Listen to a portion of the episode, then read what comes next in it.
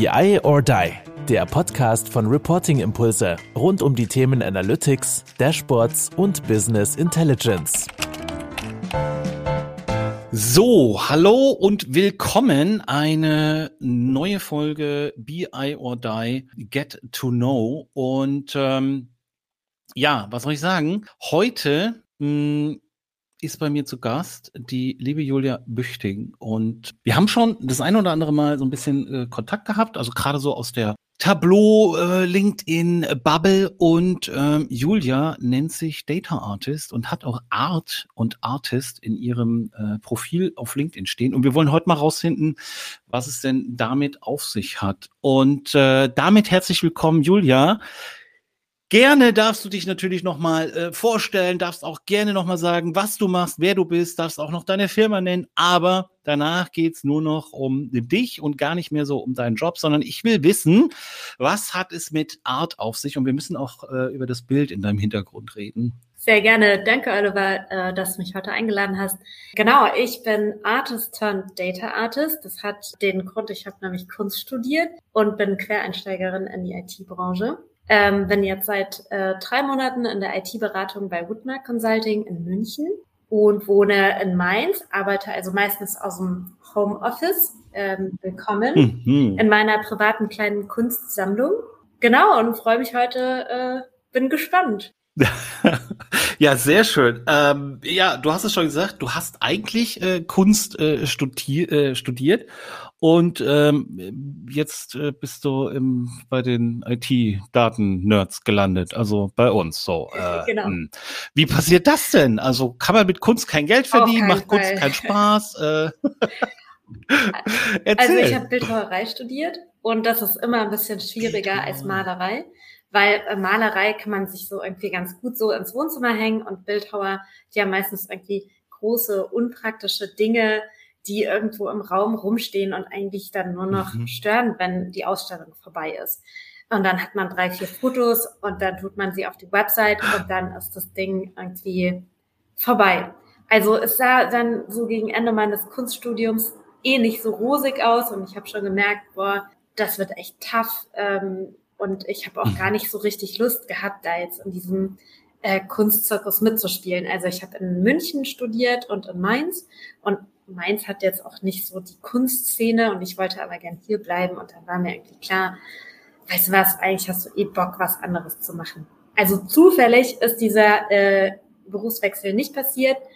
Ich habe mich dann mhm. ziemlich lange damit auseinandergesetzt, so was könnte cool sein und habe mir, ich hatte so die Idee, es gibt diesen perfekten Job für mich, aber ich kenne ihn halt nicht. Ich weiß nicht, wie ich auf die Idee kam, dass es ja, dass ich einfach so mir denke, ah ja, da gibt es was, das ist super cool. Ich habe nur keine Ahnung, wo und was und überhaupt keine Ahnung.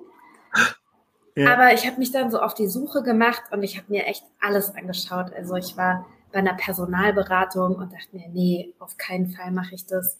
Also mhm. Bewerbungsgespräch. Und dann bin ich eben auf die JC Network Days mitgefahren. Und ich war schon, ähm, also ich hatte schon mein Diplom, ich war schon voll alt und da waren lauter so Berufsan, also Studieanfänger, die wollten alle nur saufen und ich wollte einen Job. Und äh, dann äh, habe ich da ähm, so einen Kurs gemacht namens Datenvisualisierung mit Tableau.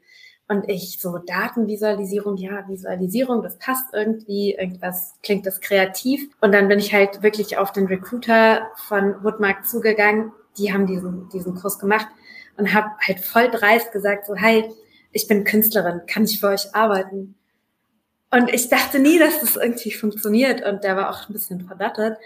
Und der so, ja, also wir suchen gerade einen, Data Artist ähm, und hat mir so einen Flyer in die Hand gedrückt. Schau dir doch mal an, ob okay. das was für dich ist. Und ich sage, ja klar, ja. Artist bin ich eh schon, Data, das packe ich schon. und großartig. Ja, und dann habe ich da äh, zwei Runden Vorstellungsgespräche gehabt und ich, ich weiß noch, wie ich mir dachte, das ist so absurd, das kann eigentlich gar nicht sein. Und deshalb bin ich da total voller Selbstbewusstsein und Spaß rein, weil ich mir dachte, ich habe nichts zu verlieren einfach. Ich finde das Thema geil. Mhm. Weißt du was, Datenvisualisierung. Ich habe das gegoogelt, als ich dann nach Hause kam und nach dem ersten Google-Ergebnis war mir klar, ich will Barcharts bauen und ich will äh, Linien, Diagramme erzeugen. Also mir war sofort klar, Datenvisualisierung, das ist jetzt mein Ding, ich habe es jetzt gefunden, jetzt brauche ich nur noch einen Job. Äh, ja, und dann bin ich da bei Woodmark ähm, aufgetaucht und war irgendwie so voller Enthusiasmus und Überzeugung, dass das genau das ist, was ich machen will und dass ich als Künstlerin total viel dazu beitragen kann. Und die waren so ein bisschen ungläubig und haben dann beschlossen, mir so irgendwie die Chance zu geben. Und dann habe ich mir innerhalb kürzester Zeit alles draufgepackt, irgendwie SQL, Datenmodellierung, Datenbanken, natürlich irgendwie Tableau und Power BI. Also ich, hab, ähm, ich kann mhm. beide Tools und äh, lerne auch immer immer auf der Suche nach dem neuesten Tool jetzt irgendwie. Genau, und das mache ich seit drei Jahren. Ich bin super happy. Ich habe das wirklich gefunden, äh, also den perfekten Job wirklich irgendwie gefunden. Und äh, finde das jetzt voll geil. Ich habe nebenan äh, ein Atelier, wo ich mein Zeug mache und nach Feierabend bin ich dann immer irgendwie am Drucken, Beton gießen und so und kann aber wirklich mhm. das total frei machen. Bin da jetzt irgendwie gar nicht mehr so ökonomischen Zwängen unterworfen. Im Gegenteil, ich verdiene so gut. Ich kann mir endlich wirklich alles kaufen, was ich möchte. Zum Kunst machen. Oh Mann, ey, das ist eine, also ich war jetzt äh, gefühlt, äh, ich glaube ich, sechs, acht Minuten komplett äh, still, außer äh, mal hier und da ein, ein, ein bestätigendes oder begeistertes Geräusch meinerseits. Du erzählst es mit so viel ähm, Freude, Begeisterung und ähm, jetzt sagst du, das ist jetzt drei Jahre mhm, her? Drei Jahre. Und es, du bist immer noch so Voll. begeistert und so, so euphorisch. Das ist so, es könnten auch drei Monate sein, weißt du? Wenn man dich jetzt so erleben würde, könnte man sagen, okay, die ist jetzt noch total euphorisch, weil das ist jetzt drei Monate her. Aber äh, drei Monate in den Job war ich total fertig, weil mir war klar, ja. boah, ey, wie viel ich eigentlich nicht weiß und lernen muss. Das heißt, die, der mhm. Enthusiasmus kam dann erst ein bisschen später. Und jetzt hast du für mich ja ähm, diese ganzen Begriffe, die du da so genannt hast, die sagen mir natürlich was. Du hast ja dann SQL drauf geschafft und dies und jenes. Sind das dann jetzt so, also du hast eben gesagt, du bist ja eigentlich Bildhauerin. Du hast Bildhauerei mhm. studiert und äh, für Bildhauer, da habe ich jetzt so einen riesengroßen, ich habe jetzt so die Vorstellung, du stehst da an so einem riesengroßen Sandstein äh, oder anderem Gesteinsblock mit einem Hammer und einem Meißel und arbeitest da irgendwie, weiß ich nicht, ähm, ein eine Skulptur heraus. Ist das so gewesen? Nee, gar nicht. Nein. Also das, was du beschreibst, sind Steinmetze oder Steinbildhauer. Das ist eine handwerkliche Ausbildung und das Kunststudium mhm. ist sehr stark ein konzeptuelles Studium. Also du lernst okay. Sachen zu hinterfragen, deine Wahrnehmung zu hinterfragen, Materialien zu hinterfragen.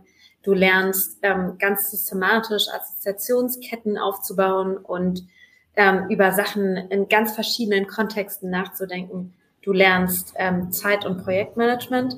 Jeder, der schon mal eine Ausstellung mhm. gemacht hat, weiß, du musst ein Manager sein, nur um dein eigenes Zeug ausstellen zu können. Also Raum organisieren, Material organisieren, Werbung organisieren, die Sachen rechtzeitig fertig kriegen. Oh, das war mal so ein Stress. In der Nacht davor hatte mal keiner in meinem Freundeskreis geschlafen, die haben alle geschafft. Äh, dann die ganze Sache wieder abbauen. Ich habe so viel auch dreckig gemacht Einmal habe ich zwei Tage mhm. lang getrocknete Farbe mit so einem Bodenschrubber ähm, vom Linoleum schrubben müssen, weil ich dachte, das wäre voll cool, von so einem Raum den Boden weiß zu streichen und man erkennt und dann hat, ist man an so einem kompletten White Cube.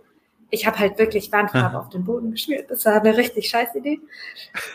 Und äh, genau, also man lernt, man lernt Zeit- und Selbstmanagement, man lernt sich zu motivieren, man lernt sich ganz schnell in ganz viele Themen einlesen man lernt super viel, das heißt, aber nicht äh, Statuen aus Stein rausklopfen. Okay, da, da, da wollte ich die, die, die, ich dachte, du hast mir da irgendwie so eine schöne Brücke und ich könnte das jetzt schön da, da so hin äh, mir biegen, ähm, weil ich wollte dahin kommen, so, naja, du hast dann früher mit Werkzeugen gearbeitet und jetzt brauchst du halt irgendwie auch Werkzeuge, um was Schönes herzustellen, nämlich ein schönes äh, Dashboard, ein schönes Diagramm, äh, eine schöne Visualisierung und äh, das machst du halt jetzt mit, mit neben einer Maus und dem, dem entsprechenden Tool natürlich auch noch mit weiteren Kenntnissen und Hilfsmitteln. Aber du hast gar nicht mit Werkzeugen, also bei, der, bei dem Kunststudium mit Werkzeugen gearbeitet? Ja, also du kannst im Kunststudium so verschiedene Kurse belegen und es gibt Werkstätten und da habe ich zum Beispiel mhm. Schweißen gelernt oder ähm, Abgießen. Also ich habe viel mit Beton gemacht. Ich finde Beton irgendwie ein saucooles Material. Ähm, dann war ich viel in der Druckgrafik. Ich habe auch eine Druckerpresse. Ich kann Hochdruck, Tiefdruck, ähm, Radierung, ähm, äh, Materialdruck. Also ich ähm, bin eine ziemlich begeisterte Druckerin. Ich habe analoge Fotografie gemacht. Malerei habe ich nie, nie gemacht. Malerei fand ich immer komisch. Ich habe so Aktzeichnen gemacht. Genau, also ist es so im Studium, dass man dann da sitzt und da steht dann äh, ein, ein männliches oder ein weibliches Model äh, und man muss, ist das Ja, so? ja, voll. Also ich sag dir, ich habe okay, alle dachte, so möglichen Klischee. Menschen nackt gesehen. Okay. Es ist äh, äh, ja unvermeidbar und dann auch interessant, wenn man sich drauf einlässt. Also ja. Ich fand die Falt ich, Okay, ja, gut. Also ich fand die faltigen Menschen immer so interessant, weil die hatten so viele Details, ja. Naja, Okay, ja, komm, lass uns, lass uns davon wieder weg. Das, äh, ist das Bild hinter dir von Nein, dir? das ist von äh, einem Studienkollegen von mir. Das gehört zu meiner Kunstsammlung. Die haben natürlich im Studium Aha. viel auch getauscht. Und das ist auch immer noch eine der Sachen, die ich äh, am liebsten, also ich habe nur echte Mhm. Kunst hier hängen, also keine Drucke oder Fotografien oder Reproduktionen, sondern nur Originale und äh, tausche Mhm. eben mit ähm, meinen Kommilitonen dann regelmäßig Kunstwerke aus. Und dadurch habe ich dann eine große Auswahl und äh, muss nicht immer meine eigenen Sachen aufhängen, die ich aber natürlich auch irgendwo rumhänge.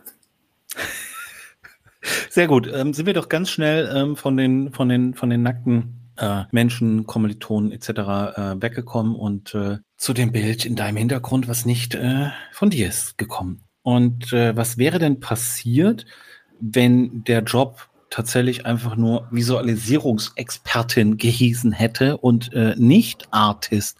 Wärst du auch auf da so drauf angesprochen oder was wirklich dieses Artist? Du hattest vorhin so gesagt, so, ja, Artist bin ich ja schon, also ein bisschen Visualisierung kriege ich auch noch hin, so.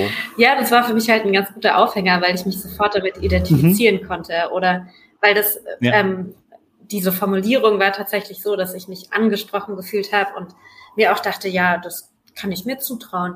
Und ich denke, ich bin dann ziemlich schnell auf Visual Analytics gekommen und ich denke, ich hätte das auch irgendwann entdeckt, unvermeidbar.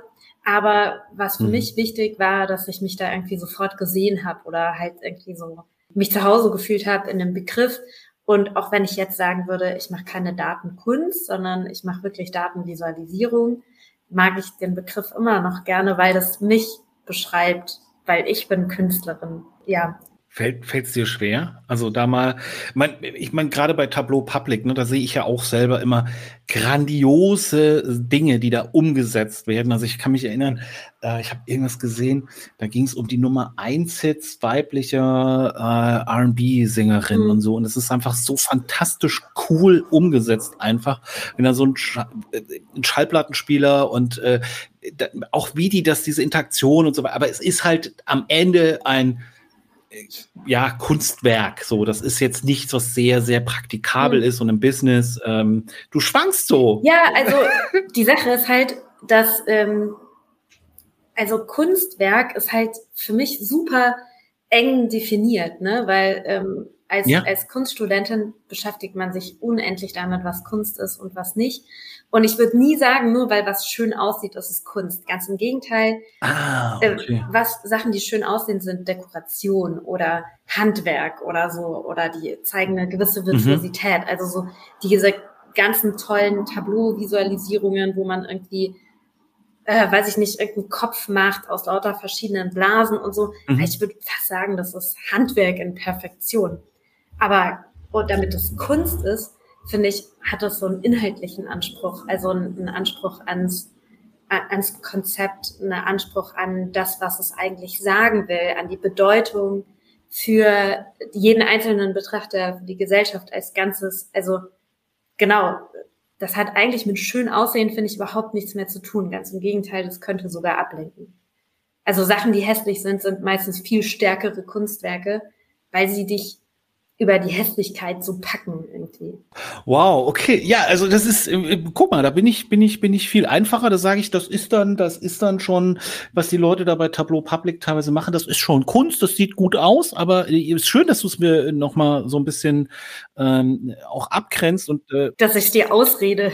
Nee, gar nicht. Es ist ja, also ich meine, also, da muss ich ja jetzt auf dich hören. Also du hast es, du hast das studiert, du kannst es ganz klar benennen, definieren. Also es ist auch für mich sofort nachvollziehbar nachvollziehbar, dass du da, äh, was, was Kunst angeht, einen, einen ganz anderen Maßstab, Anspruch, gar nicht jetzt, ob das Kunstwerk an sich gut ist und ob es Mhm. dir gefällt, sondern wie ist es entstanden? Und ähm, was ich ja total spannend finde, wie siehst du denn diese ganzen AI-Tools Kunst? Also ich gebe, ähm, ich habe das gerade kennengelernt, ähm, Night Café und es gibt auch was von Google, wo du, wo du, wo du Begriffe eingibst und dann kannst du auch Materialien be wörtlich benennen und äh, äh, Stile benennen und eine Mhm. AI macht dir dann ein Kunstwerk. Also ist es Kunst? Nein. Also ist es was wert? Also es, man Nein. muss da ganz klar eine Grenze machen und zwar Kunst ist immer das, was neu ist, weil ähm, es ist innovativ und jemand hat es aus dem Nichts erschaffen. Also Van Gogh war, hat deshalb so einen tollen Stil gehabt oder das, was die Leute auch heute noch so fasziniert, weil er das erfunden hat, pastos zu malen und nicht mehr ähm, die Farben ineinander so äh, fließen zu lassen, sondern die ähm, eben sozusagen ja diesen starken Pinselstrich. Aber alle, die jetzt Van Gogh imitieren, machen keine Kunst mehr, weil sie imitieren ihn ja nur noch. Sie kopieren ihn. Das heißt, es ist nicht mehr innovativ und deshalb ist es keine Kunst mehr, sondern Imitation. Und eine AI, die nur das nimmt, was da ist und vorhanden ist und recycelt, erzeugt in dem Sinne ja keine Neuigkeiten. Das kann man sich ja vorstellen, wie Mhm. in der Wissenschaft. Da will man auch immer ähm, neue Erkenntnisse gewinnen. Oder ja, also es, es muss irgendwie innovativ sein, du musst es erfunden haben. Aber, sage ich mal, die allererste AI zu erschaffen, die in der Lage ist, solche Sachen zu nehmen und aufzubereiten, das würde ich sagen, ist dann schon wieder Kunst.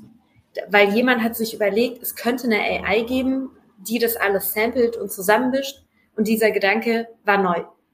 Die zweite Person, die so eine AI programmiert, macht keine Kunst mehr, Mhm. weil es gibt schon eine, jemand hat die schon erfunden. Die zweite AI müsste jetzt was Neues machen. Weißt du, was ich meine? Ich finde es also äh, faszinierend und total spannend, was ich heute hier äh, lerne. Okay. Ich habe das so gar nicht gesehen. Also ich bin dann so, ich bin da sehr naiv und sage dann so, naja, man muss ja erstmal auf die Idee kommen, die Begriffe so zu kombinieren. Also es ist ja sehr unwahrscheinlich, dass jetzt ähm, Julia dieselben Begriffe ähm, sich überlegt und dann dasselbe Kunst, also nennen wir es nicht Kunstwerk, sondern dasselbe Ergebnis bei rauskommt. Mhm. Und da war so, naja, das ist ja schon äh, die, die Fähigkeit, auch vielleicht rauszukriegen, auf welche Nuancen reagiert diese AI oder was sind Begriffe, wo kriege ich einen anderen Stil, einen anderen Glow oder was auch immer, ja. Ja, aber was hat, was Fand hat ich das jetzt- zu bedeuten? Also es geht ja nicht darum, dass es irgendwie cool aussieht, so, sondern die. Nee, geht es nicht. Äh, Ich nein, dachte, nein, also überhaupt äh, nicht. Also wie, es ist eher der Prozess. dann. ja, oder, oder das Warum, würde ich sagen. Warum wählst du welche Hm. Begriffe? Warum kombinierst du sie? Und was bedeutet es sozusagen für, für die Gesellschaft, aber auch für die anderen Betrachter? Also man redet ganz stark davon, dass Kunst eigentlich in dem Moment entsteht, in dem ein Betrachter ankommt und sich der Ding anschaut, was auch immer es ist, und sozusagen Mhm. in einen Dialog tritt. Und du trittst eben nicht in Sachen in Dialog, wo es einfach schön ist. Also sage ich mal so ein Bild von so einem Sonnenuntergang. Ach, ist ja schön, aber du hast da, du denkst ja nicht drüber nach. Das ist total oberflächlich. Da steckt nichts dahinter. Und ja, also es muss irgendwas, irgendwas sein, was, was ein Thema hat, was ein, was ein Anliegen hat. Es muss nicht so sein, dass es jetzt irgendwie, äh, keine Ahnung, der, der Sonnenuntergang über äh, der Mine, wo Ki Kinder schuften. Also es ist fast schon zu eindeutig, was dieses Bild dir sagen will. Ja. Also ja, es muss ja, schon okay. irgendwie so sein, dass egal wie ein Dialog entsteht und aber das Mhm. Kunstwerk genügend anzubieten hat, dass, ähm, dass dieser Dialog entsteht. Also es darf nicht einfach nur schön sein. Krass, ja. Hab ich, was soll ich sagen? Also ja, nehme ich mit. Muss ich, muss ich, muss ich, muss ich, werde ich nochmal und drüber da, nachdenken. da musst du auch überhaupt nicht irgendwie zustimmen oder so. Aber das äh, ist sozusagen das Ergebnis von acht Jahren Studium. Und Natürlich. das macht dann auch irgendwie jeder anders so, ne? Und Aber Julia, jetzt haben wir so viel über Kunst geredet. Und irgendwie sind wir aber ja in Kontakt gekommen, weil du irgendwas mit Tableau und Datenvisualisierung genau, machst. aber keine Kunst, Wie bist sondern ganz klar du machst keine, äh, wirklich, du machst, also du setzt dich nicht hin und sagst mal, oh, mit dem Diagramm und wenn ich dann das noch so und nee, das gar nee, nicht. das, Okay. also zum Beispiel, es gibt Datenkunst, zum Beispiel Moritz Stefana Mhm. hat einige Sachen gemacht, die ich, würde ich sagen, wirklich tiefsinnig sind und die auch in, in diesen Kommunikationsaspekt treten. Aber wenn ich in meinem mhm. Job, in meinem Alltag, ähm, will ich ja, dass die Leute genau eine Message verstehen und dass sie diese Message mhm. sehr klar ist und mit Hilfe visueller ähm, Elemente ganz eindeutig zu verstehen ist. Also es ist eindeutig. Äh, ich will eine Eindeutigkeit kommunizieren, ich will sie schnell kommunizieren, ja. eff effektiv kommunizieren. Das ist überhaupt nicht für mhm. mich Kunst, das ist für mich Handwerk. Ja. Und, und dann, dass die Sachen gut aussehen, ist für mich auch nur Mittel zum Zweck, weil ich will, dass die Kommunikation gut funktioniert und das hilft, wenn das User Interface Design was ist, was die Leute anspricht. Genau. Und wenn ich.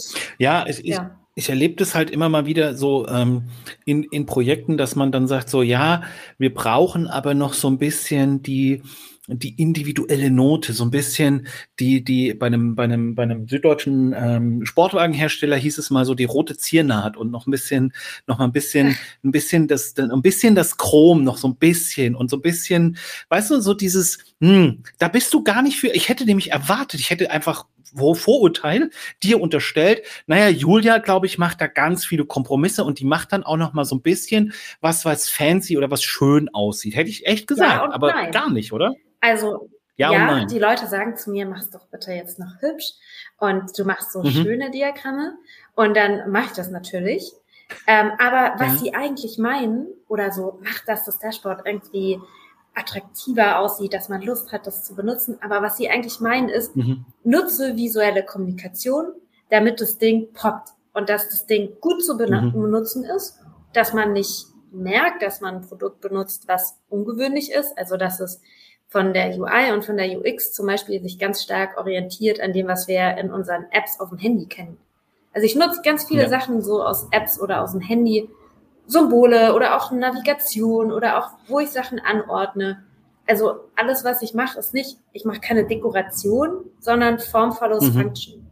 Die Sachen sehen gut aus, ja. aber nicht um gut auszusehen, sondern damit sie, damit der User noch besser damit klarkommt, noch äh, ja, und, und noch äh, intuitiver damit arbeitet. Das mache ich eigentlich. Und Jetzt kommen wir aber nochmal dahin, Kunst studiert, äh, alles jetzt äh, mir sehr, sehr viel Input mitgegeben. Ich hoffe, äh, die, die, die Zuhörenden finden es auch so spannend und wenn nicht, mir hat es sehr, sehr gefallen, dieser Ausflug in die, in die Kunstwelt. Mhm.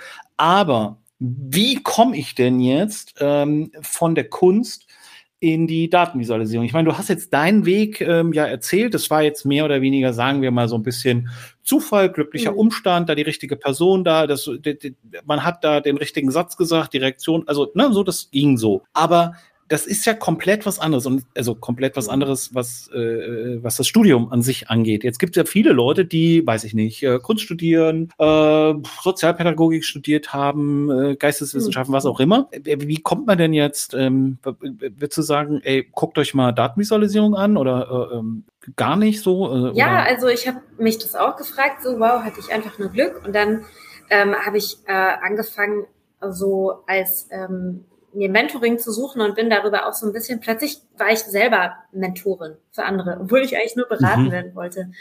Und, ja. äh, und die haben so, genau, und dann kam ich eigentlich so auf den Trichter, dass diese, also dass sehr viele Studiengänge unglaublich viel bieten, also so Sozialwissenschaftler, Künstler, Philosophen, weil die Leute sind alle fix im Denken, können sich irgendwie schnell auskennen.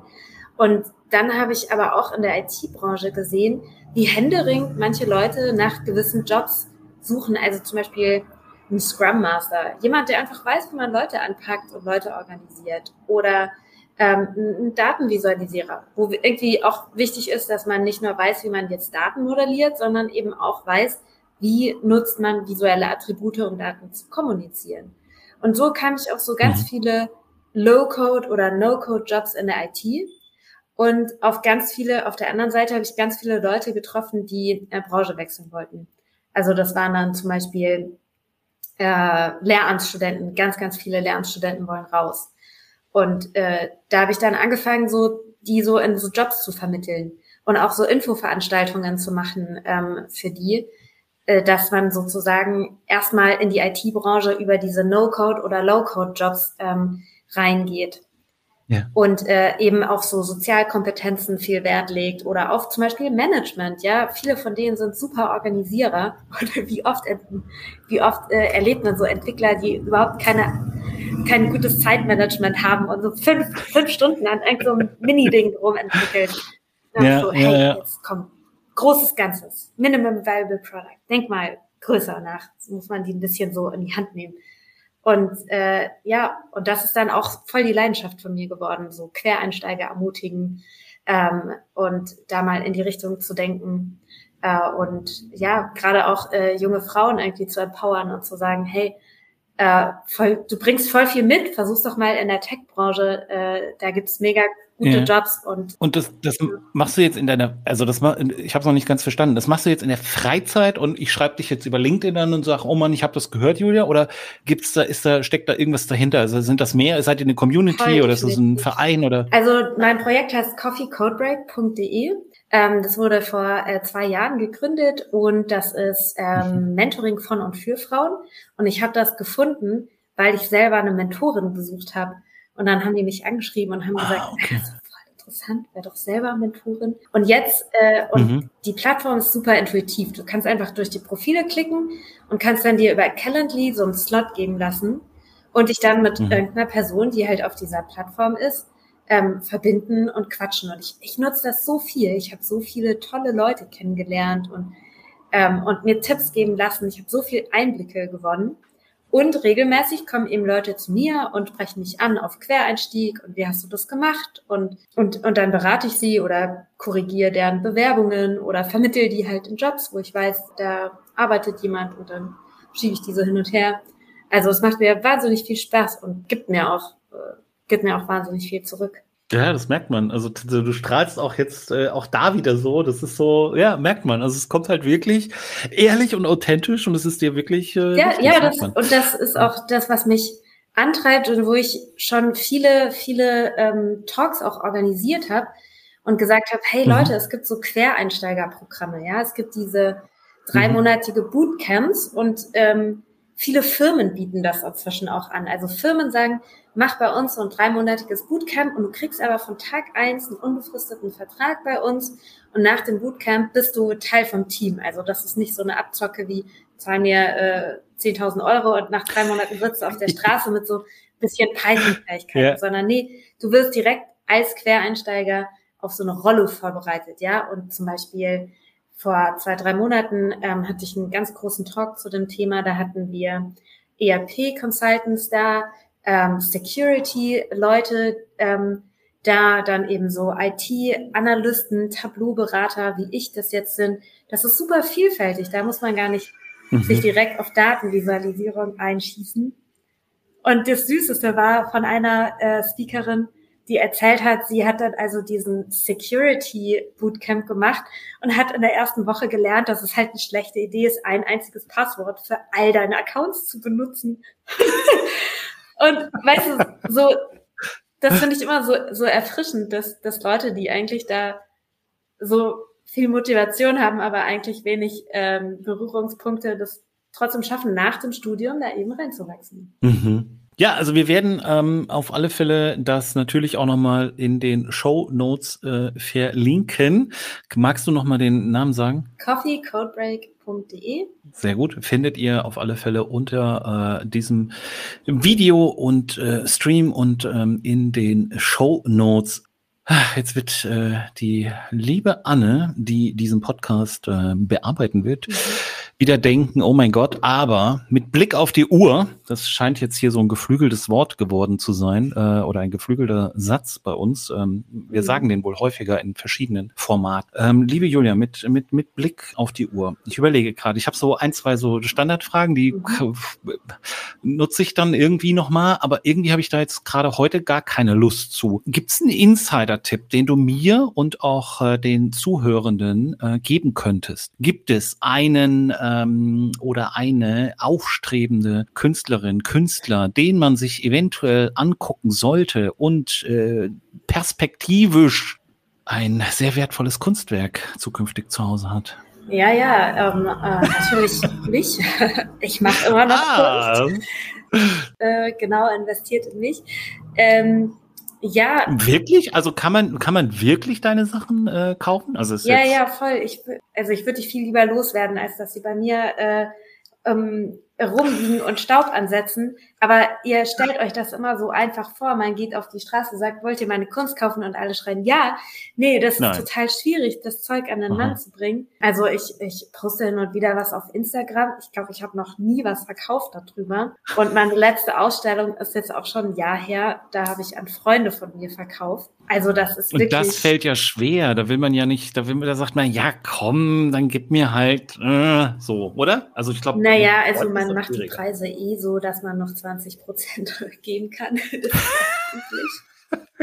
ähm, aber genau, ja, also es ist total äh, schwer, die auch irgendwie Leuten zu zeigen. Ja, ich, ich stehe dann so in meinem Kämmerchen und wurschtel vor mich hin. Mhm. Genau, aber Künstler, äh, aufstrebende Künstler, da, äh, da fällt es mir immer schwer, weil ich die Namen immer so, sch so schlecht merken kann. Also ja, genau, Anita Kaiser in Berlin. Das ist eine mhm. äh, Malerin, die äh, macht so ganz verspielte, sehr, sehr bunte, fantasievolle Kreaturen. Und äh, die kann ich auf jeden Fall empfehlen. Die macht gerade steil Karriere und die ist noch recht günstig. Das heißt, da lohnt sich, das dann schon mal sein Weihnachtsgeld reinzustecken und man hat was Schönes fürs Wohnzimmer. Fantastisch. Also keine, keine Anlageberatung. Ich glaube, das müssen wir einfach mal kurz äh, noch sagen. Aber ein äh, freundlicher Hinweis einer äh, erfahrenen äh, ehemaligen Kunststudentin, studierte Künstlerin, Bildhauerin. Ich habe erfahren, dass äh, Bildhauer keine, Bildhauerinnen keine Steinmetzinnen sind. Und äh, Julia, es hat unheimlich viel Spaß gemacht. Ähm, ganz anders als erwartet. Ich habe so viel über Kunst erfahren und ähm, vielleicht, äh, ich muss mir mal, wir müssen uns mal einen ähm, Titel äh, noch äh, überlegen. Ähm, Nichtsdestotrotz, lieben, lieben Dank. Ähm, ich finde es fantastisch, dass du da warst. Und äh, wer sich mit dir vernetzen will, gerade was auch das Thema Mentoring, Quereinstieg oder wer sich vielleicht auch mal mit Kunst oder über Kunst mit dir austauschen ja, möchte, gerne findet dich auf äh, LinkedIn und äh, ja, Julia, was soll ich sagen? Lieben, lieben Dank. Danke, Oliver. Bis bald. Ciao, ciao. Bye, tschüss. Das war BI or Die, der Podcast von Reporting Impulse. Danke, dass ihr auch diesmal wieder mit dabei wart. Wenn es euch gefallen hat, dann hinterlasst uns doch eine gute Bewertung. Und abonniert den Podcast, um keine weitere Folge zu verpassen. Bis zum nächsten Mal.